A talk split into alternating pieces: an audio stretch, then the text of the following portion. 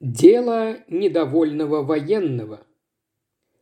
Майор Уилбрихам задержался у двери офиса мистера Паркера Пейна, чтобы в который раз перечитать объявление из утренней газеты, приведшее его сюда. Оно было достаточно лаконично. «Вы счастливы? Если нет, посоветуйтесь с мистером Паркером Пейном, Ричмонд-стрит, 17. Глубоко вздохнув, майор решительно шагнул через вращающуюся дверь в приемную. Некрасивая молодая женщина оторвалась от пишущей машинки и вопросительно посмотрела на него. «Могу я видеть мистера Паркера Пейна?» – покраснев, осведомился майор Уилбрихам. «Пожалуйста, пройдите сюда». Последовав за женщиной в кабинет, майор предстал перед детективом. «Доброе утро», – приветствовал мистер Пейн. «Садитесь, пожалуйста. Чем могу помочь?» «Моя фамилия Уилбрехем», – начал посетитель. «Майор, полковник, майор». «И вы недавно вернулись из-за границы, из Индии, из Восточной Африки?» «Из Восточной Африки», Прекрасное место. Итак, вы снова дома, и вам это не по душе, я прав, не так ли? Абсолютно. Хотя, откуда вы узнали? Мистер Паркер Пейн театрально взмахнул рукой. «Знать моя профессия. Понимаете, 30 лет жизни я прослужил статистиком в учреждении. Теперь я ушел в отставку, и мне пришло в голову использовать приобретенный опыт в иной сфере. Все очень просто. Люди могут быть несчастливы не более чем по пяти основным причинам, уверяю вас. А зная причину недуга, можно найти лекарство. В некотором роде я похож на врача. Доктор сначала ставит диагноз пациенту, потом рекомендует курс лечения. Конечно, бывают неизлечимые заболевания. В этом случае я бессилен, говорю вам прямо. Но если берусь за дело, излечение практически гарантирую. Могу вас заверить, майор Уилбрехем, что 96% отставных строителей империи как я их называю, несчастливы. Они меняют активную жизнь, полную ответственности и чреватую опасностями, на что? На ограниченные средства существования, скверный климат и ощущение рыбы, вытащенной из воды. «Все, что вы сказали, правда», – промолвил майор. «Меня раздражает скука и бесконечные сплетни о мелких деревенских делишках. Но что поделаешь, помимо пенсии у меня очень мало денег. Я владею симпатичным коттеджем неподалеку от Кабемма, но не могу себе позволить ни охоты, ни рыбной ловли. Я не женат, мои соседи приятные люди, но ни разу в жизни носа не высунули за пределы Англии. Короче говоря, вам скучно, подытожил мистер Паркер Пейн. Чертовски скучно. «Вам бы хотелось разнообразия, а может быть и опасности», – осведомился мистер Пейн. Отставной военный пожал плечами. В этой унылой стране не случается ничего подобного. Прошу прощения, но вы не правы, возразил мистер Пейн. В Лондоне можно пережить сколько угодно приключений и опасностей, если знаете, где их искать. Вы видели только внешнюю сторону английской жизни, приятную и спокойную, но есть и другая. Если хотите, я могу показать вам ее». Майор Уилбрехам окинул собеседника задумчивым взглядом. В облике мистера Пейна было нечто убеждающее. Высокий, полноватый, с большой лысой головой и маленькими глазками, поблескивающие под сильными очками. Его словно окружала аура надежности.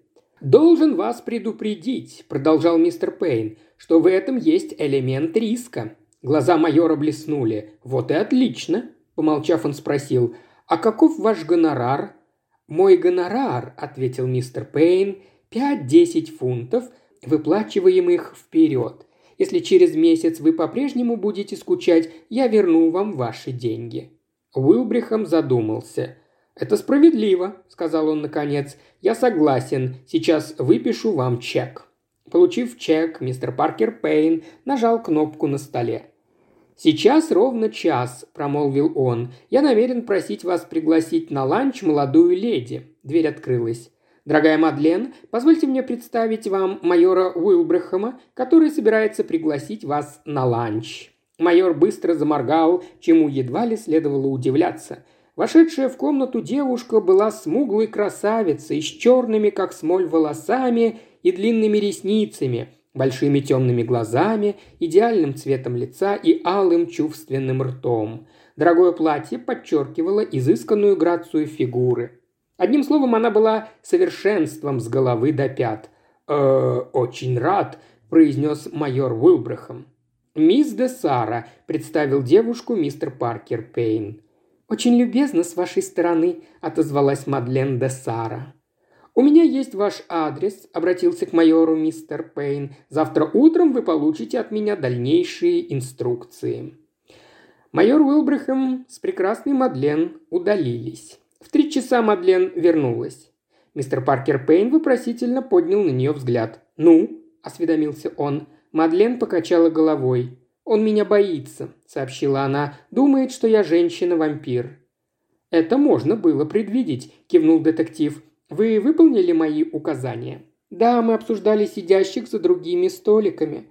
Он предпочитает голубоглазых, слегка анемичных и не слишком высоких блондинок». «Ну, это не составит труда», – заявил мистер Пейн. «Дайте мне каталог Б. Посмотрим, чем мы сейчас располагаем». Он пробежал пальцем по списку, задержавшись на выбранном имени. Фредда Клэгг. Пожалуй, она отлично подойдет. Думаю, мне следует повидаться с миссис Оливер». На другой день майор Уилбрехем получил записку, которая гласила «В следующий понедельник в 11 утра отправляйтесь в Иглмонт на Фрайерс-Лейн в Хэмстеде и спросите мистера Джонса. Представитесь агентом судоходной компании «Гуава». В понедельник, который пришелся на праздничный день, майор Уилбрахам послушно отправился на Фрайерс-Лейн, но до Иглмонта так и не добрался. Ему кое-что помешало. Казалось, весь мир устремился в Хэмстед. Майор Уилбрахам с трудом пробирался сквозь толпы народу, задыхался в метро и долго не мог отыскать Фрайерс-Лейн. Место оказалось грязным, изрытым канавами тупиком, по обеим сторонам которого стояли большие дома, знавшие лучшие дни, но теперь дошедшие до состояния полной разрухи. Вглядываясь в полустертые названия на воротах, Улбрахам внезапно услышал нечто, заставившее его остановиться. Это был сдавленный вопль. Крик повторился. На сей раз можно было разобрать слово «помогите». Он доносился из-за стены дома, мимо которого проходил майор – без колебаний Уилбрахам распахнул шаткие ворота и пустился бегом по заросшей сорняками дорожке. В кустах он увидел девушку, отчаянно отбивавшуюся от двух здоровенных негров, один из которых зажимал ей рот. Поглощенные борьбой с извивающейся и брыкающейся девушкой, негры не заметили Уилбрахама, покуда тот, кто зажимал рот своей жертве, не получил могучий удар в челюсть, отбросивший его назад, Второй негр от неожиданности ослабил хватку и повернулся. Кулак майора вновь метнулся вперед, и негодяй рухнул на земь. Уилбрахам переключил все свое внимание на первого негра, приближавшегося к нему сзади. Парочка получила свое. Второй негр откатился в сторону, поднялся и побежал к воротам. Компаньон последовал его примеру. Уилбрахам рванулся за ними, но передумал и повернулся к девушке, которая, прислонившись к дереву, тяжело дышала. «Благодарю вас!» – с трудом вымолвила она. «Это было ужасно!» Майор Уилбрахам впервые разглядел как следует ту, кого ему удалось спасти. Это была девушка лет двадцати, двадцати двух, светловолосая, голубоглазая и хорошенькая, хотя красота ее была неброской.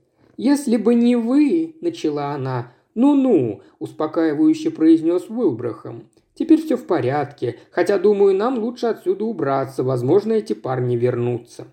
На губах девушки мелькнула улыбка. «Не думаю, после того, как вы их так отделали, это было великолепно». Майор покраснел под ее восхищенным взглядом. «Пустяки!» – отмахнулся он. «Если вы обопретесь на мою руку, то сможете идти. Я понимаю, что вы перенесли сильный шок. Уже все прошло отозвалась девушка, но тем не менее приняла предложенную руку. Она все еще дрожала и, проходя сквозь калитку, оглянулась на дом. «Не понимаю, дом давно пустой». «В самом деле», — согласился майор, глядя на заброшенное здание с закрытыми ставнями окнами. «Но ведь это Уайт Фрайерс», — девушка указала на полустертое название на воротах. «Именно сюда я должна и была прийти». «Не беспокойтесь ни о чем», – сказал Уилбрахам. «Через пару минут мы найдем такси и поедем куда-нибудь выпить по чашечке кофе». Выйдя на более оживленную улицу, они тут же наткнулись на такси, откуда высаживался пассажир.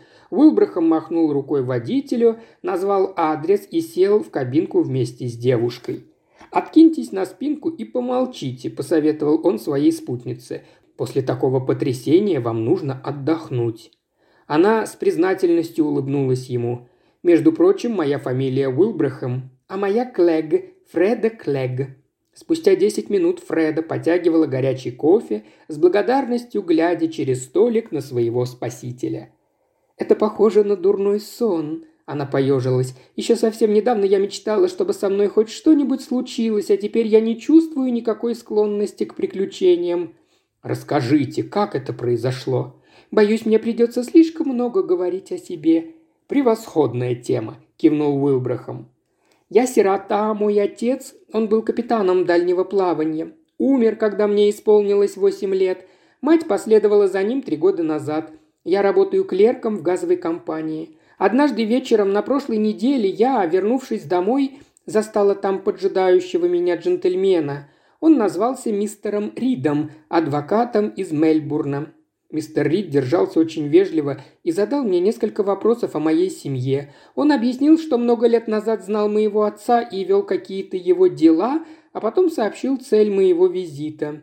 «У меня есть основания полагать, мисс Клэгг», – сказал он, – что вы можете получить немалую выгоду в результате финансовой операции, осуществленной вашим отцом за несколько лет до его смерти. Разумеется, я очень удивилась.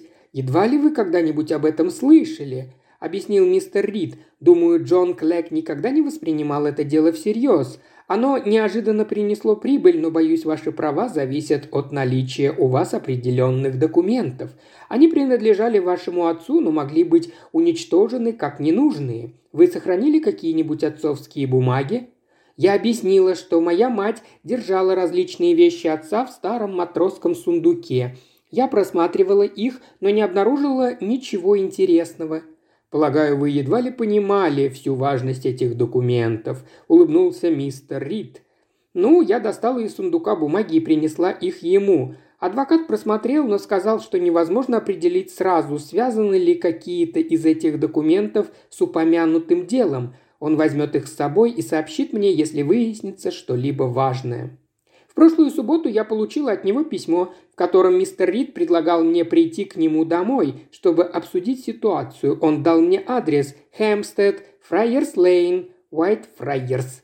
Я должна была явиться туда сегодня утром без четверти одиннадцать. Я немного опоздала, так как не сразу нашла место, прошла через ворота и поспешила к дому, когда из-за кустов на меня Бросились эти два негодяя. Один зажал мне рот ладонью, я высвободила голову и стала звать на помощь. К счастью, сэр, вы услышали меня. Если бы не вы...» Она умолкла, но ее взгляд был красноречивее любых слов. «Очень рад, что случайно оказался рядом. Хотел бы я добраться до этих двух мерзавцев. Полагаю, вы никогда не видели их раньше?» Фреда покачала головой. «Как вы думаете, что бы все это могло значить?» Трудно сказать, но ясно одно. Кому-то понадобились бумаги вашего отца. Этот Рид наплел вам небылиц, чтобы иметь возможность изучить документы. Но, очевидно, того, что ему нужно, там не оказалось. «Возможно, вы правы», – задумчиво промолвила Фреда.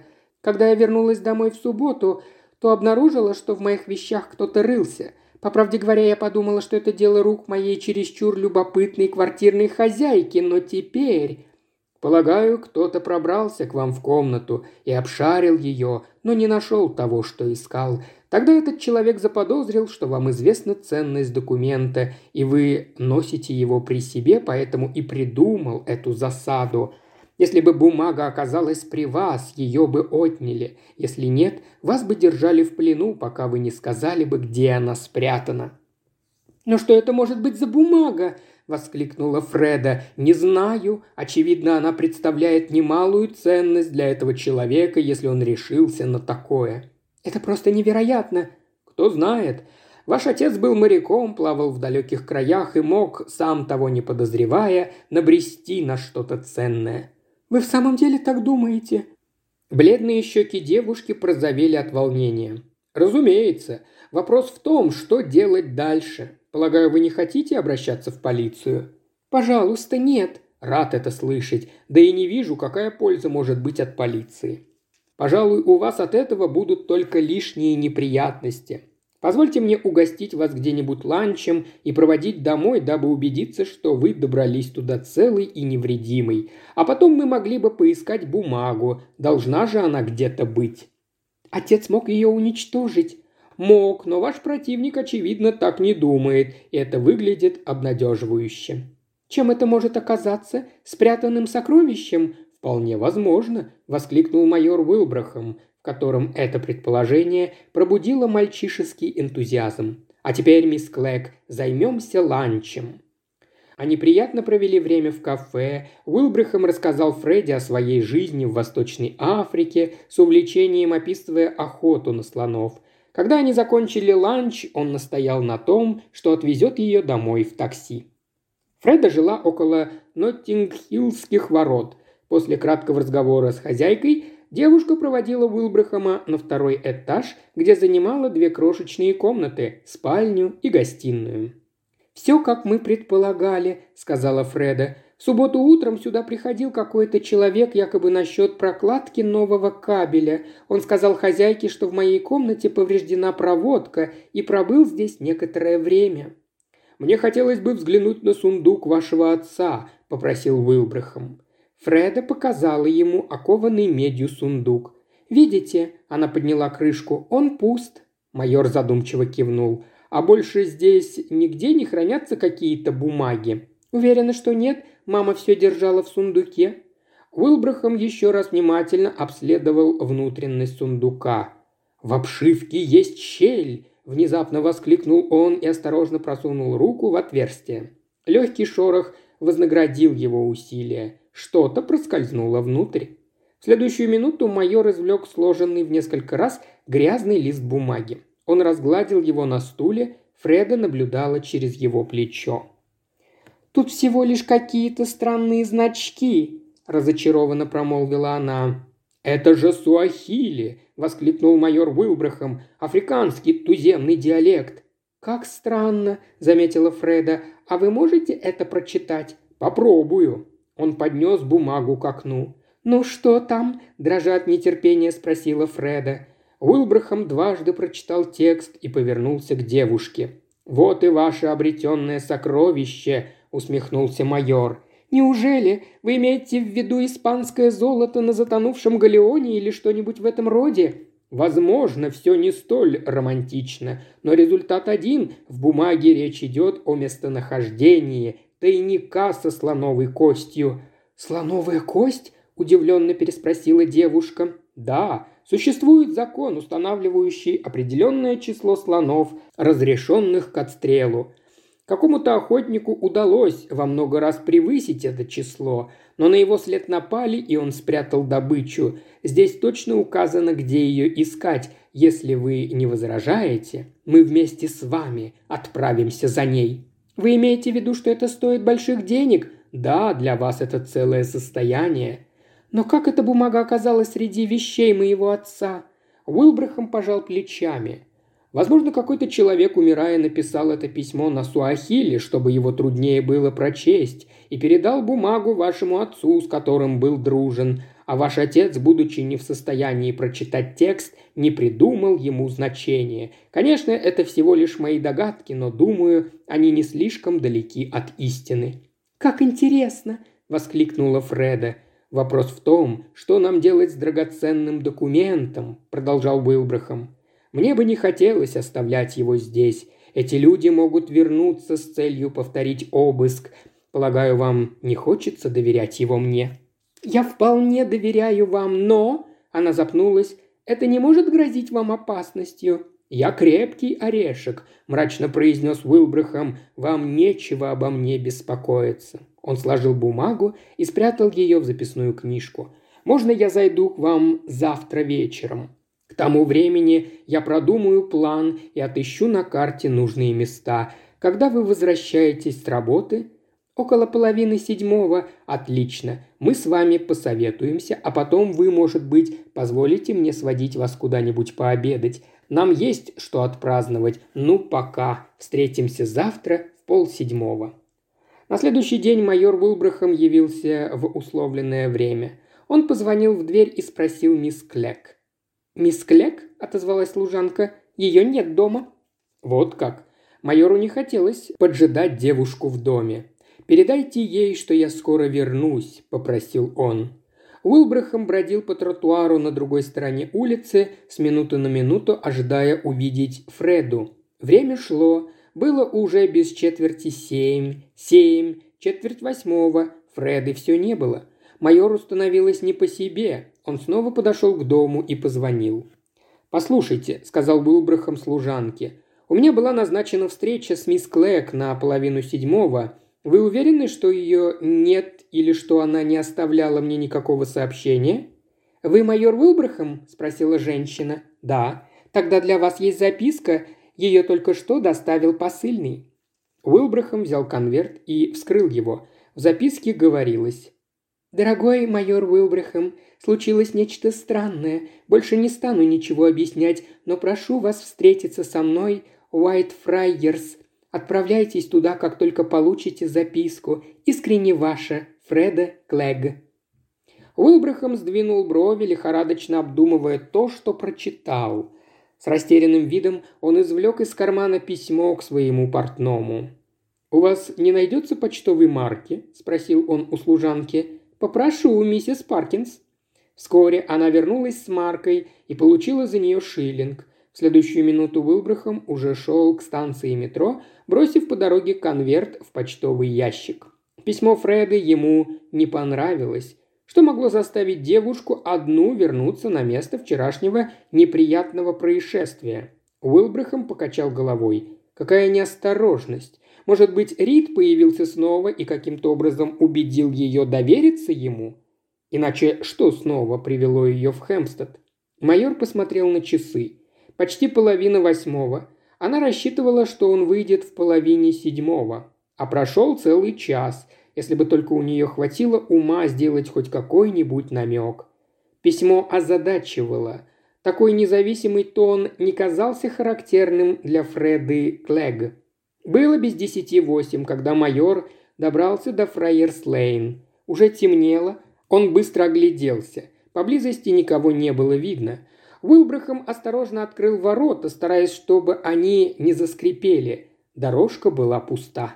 В доме было темно.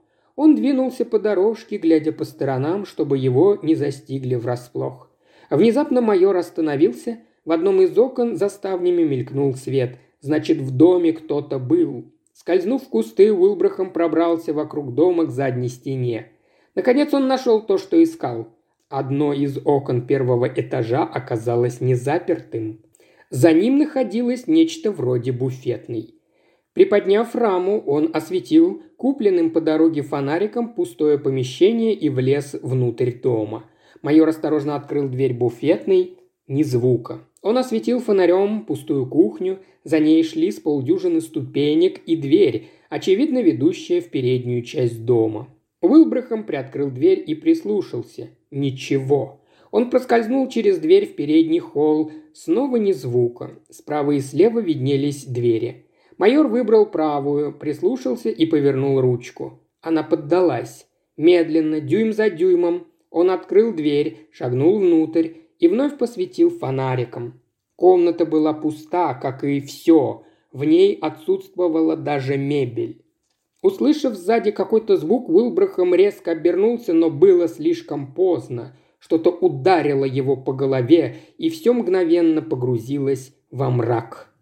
Уилбрахам не знал, сколько времени он пробыл без сознания.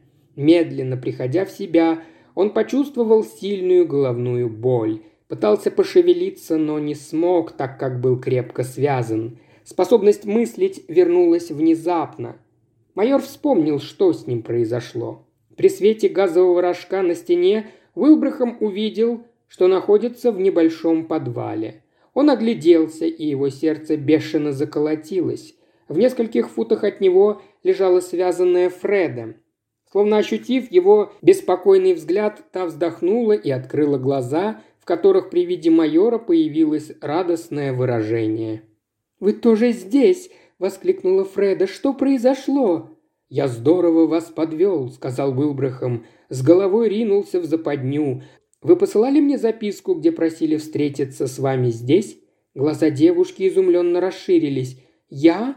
Это вы послали мне записку?» «Вот как!» «Да, я получила ее в конверте, там говорилось, чтобы я встретилась с вами здесь, а не дома».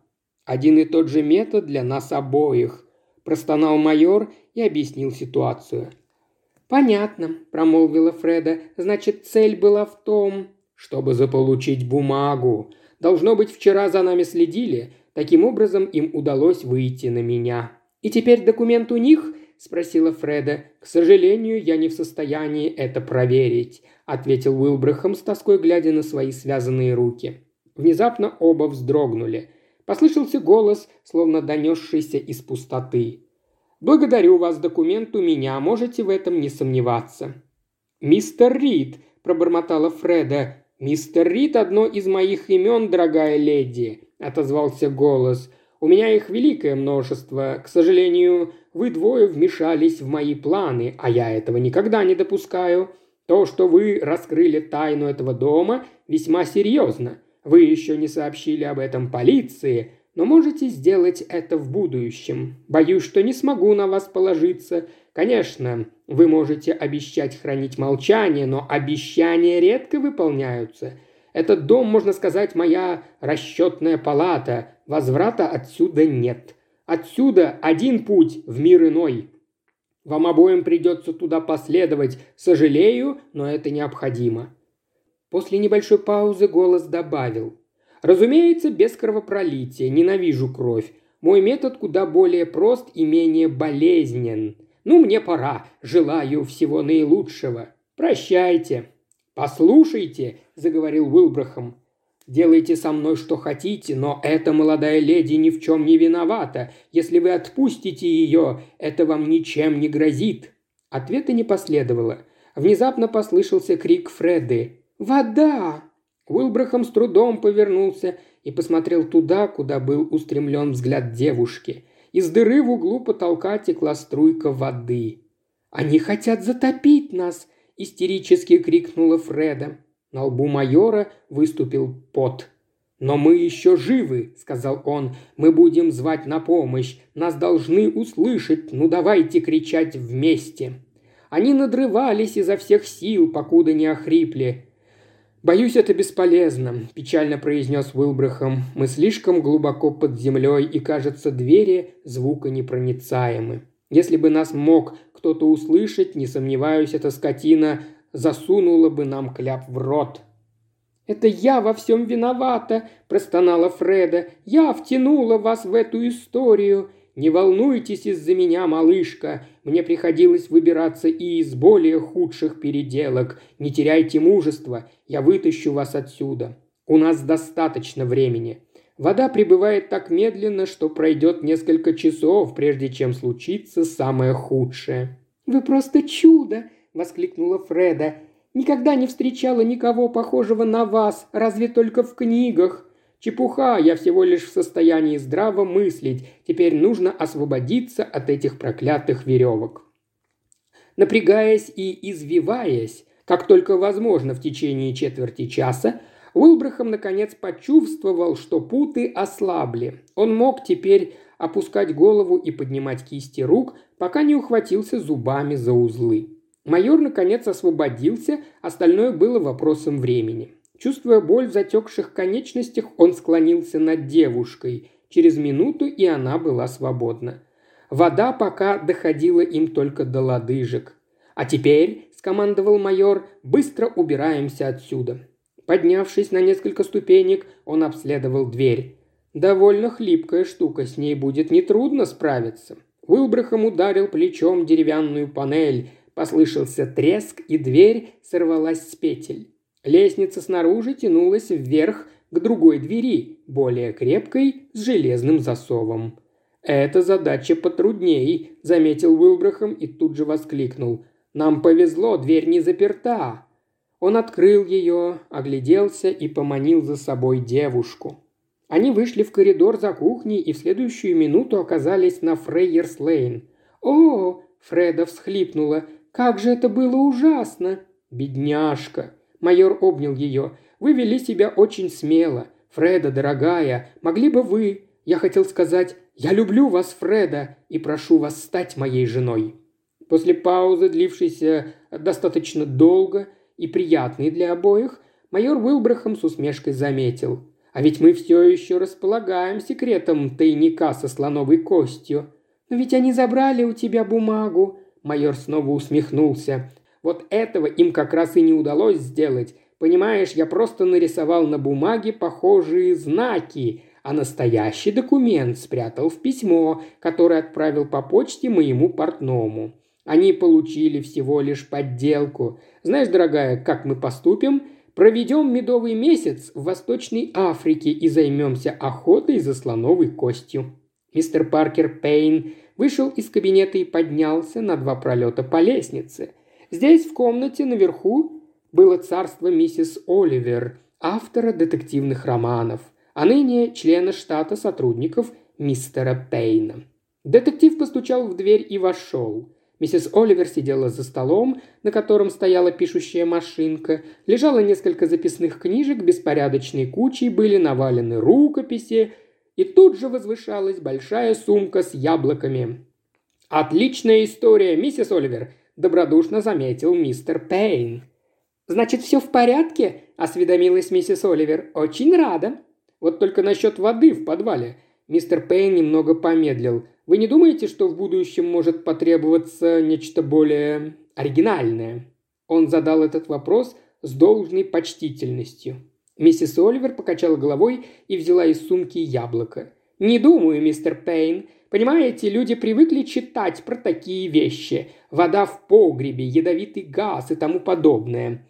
Зная об этом заранее, испытываешь большее возбуждение, когда такое происходит в действительности и с тобой самим, Публика консервативна, мистер Пейн. Ей нравятся затасканные трюки».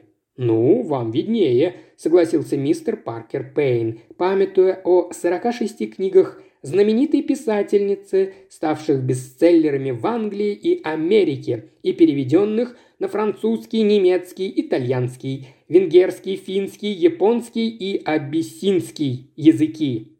Так как насчет расходов? Миссис Оливер положила перед собой лист бумаги. В целом расходы весьма умеренные. Двое негров, Перси и Джерси, потребовали очень мало. Лоример, молодой актер, согласился сыграть роль мистера Ридда за пять гиней. Речь в подвале, разумеется, записана на пластинку. «Уайт Фрайерс приносит мне немалую пользу», – заметил мистер Пайн. «Я купил этот дом по дешевке и уже использовал в качестве сцены для одиннадцати напряженных драм». «Совсем забыла», – воскликнула миссис Оливер. «Гонорар Джонни составил пять шиллингов». «Джонни? Мальчик, который лил воду из лейки через дырку в стене». «Ах да. Между прочим, миссис Оливер, откуда вы знаете язык суахилли?» «Я его не знаю». «Понятно. Вам помог британский музей?» «Нет. Информационное бюро Делфриджа». Насколько поразительны ресурсы современной информационной технологии, пробормотал мистер Пейн. «Единственное, что меня беспокоит», — сказала миссис Оливер, — «это то, что двое молодых людей не найдут клад, за которым они отправятся». «В этом мире нельзя получить все», – рассудительно произнес мистер Паркер Пейн, «зато у них будет прекрасный медовый месяц». Миссис Уилбрехам сидела в шезлонге, ее муж писал письмо. «Какое сегодня число, Фреда?» «Шестнадцатое». «Шестнадцатое? О боже!» «В чем дело, дорогой?» «Ни в чем, просто я вспомнил парня по фамилии Джонс». Даже самые счастливые супруги не все рассказывают друг другу. «Черт возьми», – думал майор Уилбрахам, – «мне следовало сходить к этому типу и потребовать деньги назад».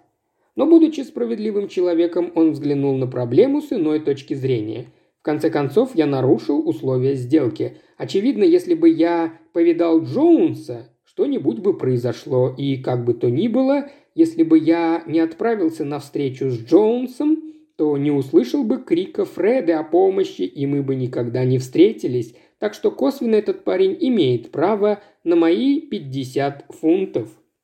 Миссис Уолбрахам также предавалась размышлениям. Какой же я была дурой, что поверила объявлению и уплатила этим людям три гинеи. Разумеется, они ничего не сделали и ничего не произошло, если бы я только знала, что меня ожидает. Сначала мистер Рид, потом Чарли, вошедший в мою жизнь таким странным романтическим образом. И только подумать, что если бы не чистая случайность, я бы могла никогда его не встретить. Она обернулась и нежно улыбнулась своему мужу. Еще больше аудиокниг в исполнении Ильи Кривошеева на Boosty и ВКонтакте. Все ссылки в описании –